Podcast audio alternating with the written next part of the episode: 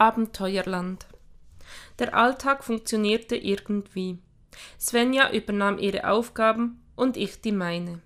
Wir koordinierten Termine und meisterten die Logistik unserer fünfköpfigen Familie. Aber inmitten all dieser Geschäftigkeit wuchs das Schweigen. Die meiste Zeit über bemerkte ich kaum etwas davon. Doch in den wenigen Momenten, in denen Svenja und ich alleine waren, zeigte es seine Macht. Das Schweigen legte sich wie eine eisige Decke auf uns und ließ mich innerlich frösteln. Und wie reagierte ich als Mann, der es gewohnt war, Probleme zu bewältigen und Lösungsstrategien zu entwickeln? Ich verließ mich voll auf meine angeborenen Instinkte und vermied dieses unangenehme Gefühl, indem ich geschickt allen Momenten der Zweisamkeit auswich. Ich ging später ins Bett als Svenja stand erst auf, wenn sie bereits im Bad war, und holte mir noch mehr Arbeit mit nach Hause als zuvor. Auf diese Weise hatte ich immer etwas zu tun, wenn mir die Situation zu unangenehm erschien. Einige Tage später saß ich mit den Kindern am Frühstückstisch. Svenja hatte schon wieder Frühdienst. Wahrscheinlich, um mehr Zeit mit Tim verbringen zu können, ging es mir durch den Kopf. Mir gegenüber saß Anton und aß mechanisch seine Cornflakes, während er auf sein Tablett starrte und hin und wieder etwas antippte. Hätte irgendein Raumschiff den Rest seiner Familie weggebeamt, würde er das wahrscheinlich erst merken, wenn sich nichts Essbares mehr im Haus befand oder ein Berg von Schmutzwäsche ihm den Weg zum Klo versperrte. Leonie schmierte eine mikrometerdünne Schicht Halbfettmargarine auf ihr winziges Knäckebrot. Ich sah ihren Gesichtszügen schon an, dass sie sich gerade einzureden versuchte, sie sei im Grunde genommen schon satt. Wenn ich jetzt den Fehler machte, sie darum zu bitten, vernünftig zu frühstücken, würde sie auf Schmollen statt auf Nahrungsaufnahme schalten und außer einem Schluck Leitungswasser gar nichts zu sich nehmen. Ben hingegen hatte sich ein halbes Glas Nuss-Nougat-Creme auf sein Toastbrot geschmiert. Ein Biss hatte genügt, um beide Wangen und die Nase mit brauner Creme zu dekorieren. An seinem glasigen Blick erkannte ich, dass er gleich anfangen würde, eine seiner wilden Fantasiengeschichten zum Besten zu geben. Ich griff nach dem Losungsbüchlein. Der neutestamentliche Vers stammte aus der Apostelgeschichte. Sie nahmen die Speise mit Freuden und lauterem Herzen, lobten Gott und hatten Gnade beim ganzen Volk. Ich sah in die Gesichter meiner Nachkommen und bemerkte eine leichte bis mittelschwere Diskrepanz zum Bibeltext. Natürlich ging es in diesem Vers nicht um ein, um ein Familienfrühstück, sondern um die Feier des Abendmahls in den ersten Hausgemeinden der Urchristen. Aber dennoch weigerte sich etwas in mir, dieses Empfinden einfach abzutun. Wir hatten etwas verloren, etwas Wesentliches, Nein, das war zu oberflächlich ausgedrückt. Ich hatte etwas verloren, und ich spürte in schmerzlicher Klarheit, dass ich kurz davor stand, auch noch das Empfinden für diesen Verlust zu verlieren. Aber das geschah nicht einfach so. Die wirklich wichtigen Dinge des Lebens, Glaube, Hoffnung und Liebe, gingen nicht einfach verloren wie ein Regenschirm oder ein Schlüssel.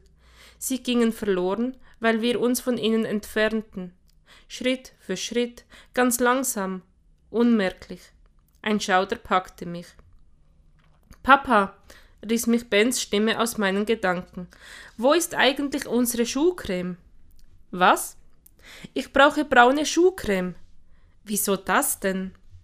Ben verdrehte die Augen. Morgen ist Nikolaus. Oh. Ich warf einen Blick auf den Kalender, dann auf die Uhr und schließlich auf Bens angebissenes Frühstücksbrot. Ich ahnte, dass er keine Ruhe geben würde. Im Sinne eines vernünftigen Zeitmanagements schlug ich daher, ein, schlug ich daher eine Aufgabenteilung vor. Pass auf, du isst dein Toastbrot zu Ende, während ich die Schuhcreme hole. Okay? Ben verengte die Augen zu Schlitzen, als müsse er eine schwierige Entscheidung treffen. Dann nickte er großzügig und hielt mir seine Nussnougat beschmierte Hand hin. Deal. Ich schlug ein. Auf dem Weg zum Schuhregal legte ich mir die süße Creme von den Fingern. Eigentlich hatten wir auf dem untersten Regalbrett immer Schuhputzzeug liegen, doch braune Schuhcreme war nicht darunter. Oben auf dem Dachboden, bei den Sommerschuhen musste es noch eine Kiste mit Schuhcreme geben. Ich eilte die Stufen nach oben. Noch waren wir ja gut in der Zeit. Nachdem wir das Haus meiner Eltern geerbt hatten, hatten wir alles neu renoviert und umgebaut. Nur den Dachboden hatten wir so gelassen, wie er war. Als ich die Stufen nach oben stieg, war es ein wenig wie eine Reise zurück in meine Kindheit. Ich hatte den Dachboden geliebt. Die alten Möbel, Kisten und Koffer hatten etwas Geheimnisvolles an sich. Und der Geruch nach Staub, Mottenkugeln und altem Holz war für meine kindliche Seele untrennbar mit dem Duft nach Abenteuer verbunden. Die Tür quietschte leise, und ein kühler Lufthauch blies mir den vertrauten Geruch entgegen. Ein wehmütiges Lächeln stahl sich auf meine Lippen. Wie schade, dass die Träume der Kindheit irgendwann an den Klippen des Alltags zerschellten. Ich ertastete den Lichtschalter, eine nackte Glühbirne sandte ihr warmen Lichtstrahlen hinab auf das Abenteuerland meines achtjährigen Ichs. Alte Möbel unter verstaubten Laken warfen bizarre Schatten an die Dachschrägen. Die Dielen knarrten unter meinen Füßen. Ich entdeckte ein Regal mit alten Kinderbüchern, widerstand aber der Versuchung, in den alten Wälzern zu blättern, und machte mich auf die Suche nach der Schuhkiste. Wo war das dämliche Ding bloß? Ich durchwühlte zwei Regale und arbeitete mich systematisch in den hinteren Teil des Dachbodens vor. Als ich mich an dem riesigen dunkelbraunen Kleiderschrank meiner Großmutter vorbeigequetscht hatte, blieb ich abrupt stehen. Für einen Moment schien mein Herzschlag auszusetzen und ein plötzlicher Schwindel erfasste mich. Das konnte doch nicht wahr sein. In der Erwartung, Opfer einer optischen Täuschung zu sein, kniff ich die Augen zusammen und riss sie wieder auf. Doch mir bot sich immer noch der gleiche Anblick. Ich schluckte trocken, während ich vorsichtig näher trat und die Hand ausstreckte. Meine Fingerspitzen berührten kühles Metall. So unglaublich es erscheinen mochte, aber vor mir stand das Ding aus meinem verrückten Traum. Das schummrige Licht spiegelte sich auf den messingfarbenen Ornamenten des alten mechanischen Adventskalenders. Leicht angestaubt stand er auf einem ausgedienten Nähmaschinengestell, als wäre er dort schon vor Jahren abgestellt worden. Doch das konnte nicht sein. Ich kannte diesen Dachboden seit meiner Kindheit. Hätte es einen solchen Kalender gegeben, ich hätte davon gewusst. Unwillkürlich blickte ich mich um. Halb erwartete ich den bärtigen Antiquitätenhändler hinter einem Stapel Kisten hervortreten zu sehen. Doch ich blieb alleine. War ein Blackout die Erklärung?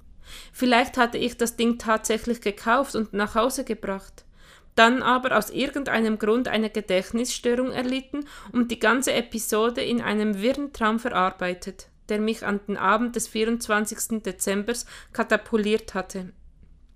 Gänzlich unmöglich war das nicht. Schließlich hatte ich in letzter Zeit jede Menge Stress. Ich nagte an der Unterlippe.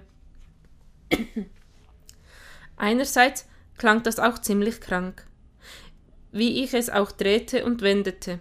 Jeder, der mich davon erzählte, riete mir wohl dringend einen Besuch beim Psychiater an und das war das Letzte, was ich im Moment gebrauchen konnte. Nein, dieser seltsame Kalender sollte besser mein Geheimnis bleiben. Das Beste wäre, ich würde hier schleunigst wieder verschwinden und das alte Ding einfach vergessen. Andererseits, ich starrte auf die kleine Kurbel an der Seite des Kastens und atmete tief ein. Der Duft nach Abenteuer kitzelte in meiner Nase. Im Grunde war es keine große Sache, den alten Kasten einfach mal auszuprobieren. Was konnte schon passieren? Das Ding würde wohl kaum explodieren oder den, zu oder den versteckten Zugang zu einem Wurmloch öffnen, das mich quer durch die Raumzeit in eine apokalyptische Welt saugte. Ich griff nach der Kurbel und bemerkte, dass meine Finger feucht waren und leicht zitterten. Sei nicht albern, befahl ich mir. Das kleine Fenster auf der Kastenoberseite zeigte eine vergilbte Eins. Dumpf erinnerte ich mich, dass diese Zahl in meinem Traum nach dem Drehen der Kurbel aufgetaucht war. Heute war der 5. Dezember. Ich biss die Zähne zusammen und drehte entschlossen die Kurbel. Die alte Mechanik quietschte ein wenig, es gab ein lautes Ping und in der Anzeige klackte die 2 hervor. Dann öffnete sich eine Schublade. Darin befand sich ein kleines, handgeschnitztes Kästchen. Unglaublich, es funktioniert, staunte ich. Ich nahm das Kästchen in die Hand und öffnete es vorsichtig. Ein kleines, vergilbtes Stück Pergament lag darin, auf dem fünf Buchstaben standen. Glück. Einen Augenblick lang starrte ich das Wort an, dann verzogen sich meine Lippen zu einem zynischen Lächeln. Sehr witzig, murmelte ich. Achtlos nahm ich den Zettel heraus und stellte dann fest, dass auch die Rückseite des Pergaments beschrieben war. Du musst es verschenken, um es zu finden. Was ist das denn? schnaufte ich. Ein antiquitarischer Glückskeksspruch? Irgendwie hatte ich mir etwas Spektakuläreres erhofft. Mal schauen, was mir der 3. Dezember für Weisheiten bietet. Ich schloss die Schublade wieder, die mit einem leisen Knacken einrastete. Dann drehte ich die Kurbel erneut. Ein helles Ping erklang und die Schublade präsentierte das nächste Holzkästchen. Ich verdrehte leicht genervt die Augen und öffnete es. Doch zu meiner Überraschung befand sich dieses Mal kein vergilbtes Zettelchen darin, sondern eine DVD. Auf einem schwarzen Cover stand in geschwungener roter Schrift Land of Darkness. Ein Adventure-Action-Spiel für Kinder ab acht Jahren. Wollte mich hier jemand auf den Arm nehmen? Steckte Anton hinter der ganzen Sache? Verbarg er sich hier irgendwo hinter einem Kistenstapel und lachte sich ins Fäustchen? Misstrauisch blickte ich mich um. Aber hier war niemand. Abgesehen davon wäre ein mechanischer Adventskalender nicht Antons Stil, ganz unabhängig davon, dass er es wohl kaum geschafft hätte, das Ding in meine Albträume zu, einzuschmuggeln. Ich steckte die DVD ein und wiederholte die Prozedur für den 4. Dezember. Wieder tauchte ein geschnitztes Kästchen auf, und dieses Mal lag erneut ein Zettelchen darin. Darauf stand Wenn du Hilfe brauchst, frag mich. Ich runzelte die Stirn. Was sollte das denn jetzt bedeuten? Das war ja nicht mal ein Glückskeksspruch, und die Unterschrift fehlte auch noch. Kopfschüttelnd betätigte ich den Mechanismus ein weiteres Mal. Natürlich erwartete ich erneut ein geschnitztes Kästchen, doch ich wurde überrascht. Diesmal befand sich ein edel verpacktes Stück Marzipanbrot in der Schublade. Verblüfft nahm ich es in die Hand. Mit feinster Nougatfüllung stand darauf. Das Datum auf der Verpackung verriet, dass es noch über ein Jahr haltbar war. Wie in aller Welt kam eine frische Süßigkeit in diesen uralten Kasten? Ich schloss die, Ka die Klappe und drehte, neugierig geworden, ein weiteres Mal die Kurbel. Nichts geschah. Mein Blick fiel auf die fünf im kleinen Fenster des Kalenders. Heute war der fünfte. Wusste dieses Ding etwa, welches Datum wir hatten? Eine Gänsehaut überkam mich. Dann dachte ich an die DVD und das Marzipanbrot. Der Kalender erschien von außen zwar uralt, aber in seinem Innern konnte sich irgendwo modernste Technik verbergen. Ein Minicomputer mit einem entsprechenden Programm hätte sicherlich keine Schwierigkeiten damit, das Datum abzugleichen. Ich lächelte erleichtert. Vielleicht sollte ich mir das Ding mal genauer ansehen. Ich drehte das Gerät um und suchte die Schrauben, mit denen das Gehäuse zusammengeschraubt sein mussten. Papa! Erschrocken zuckte ich zusammen. Die Füße des Achtjährigen polterten die Treppen hinauf. Wo bist du denn? Ich muss zur Schule. Hastig stellte ich den mechanischen Adventskalender ab und schlängelte mich durch das Gerümpel zur Tür hinaus. Bens vorwurfsvoller Blick wurde nur durch ein paar zarte Nuss-Nougat-Creme-Verzierungen auf Nase, Wangen und Stirn gemildert. Frau Schlimper hackt mir den Kopf ab und spießt ihn an den Garderobenständer, wenn ich schon wieder zu spät komme. Verstehe, sagte ich hastig und zog die Tür hinter mir zu. Das sollten wir lieber nicht riskieren. Ben drehte sich um und begann die Treppenstufen hinabzuhopsen. Vielleicht krieg ich sogar eine Verwarnung und einen Eintrag ins Klassenbuch. Das wäre echt brutal, bemerkte ich. Ben nickte. Frau Schlimper ist voll krass. Er warf einen Blick über die Schulter. Hast du die Schuhcreme gefunden? Ich bringe dir nachher welche mit.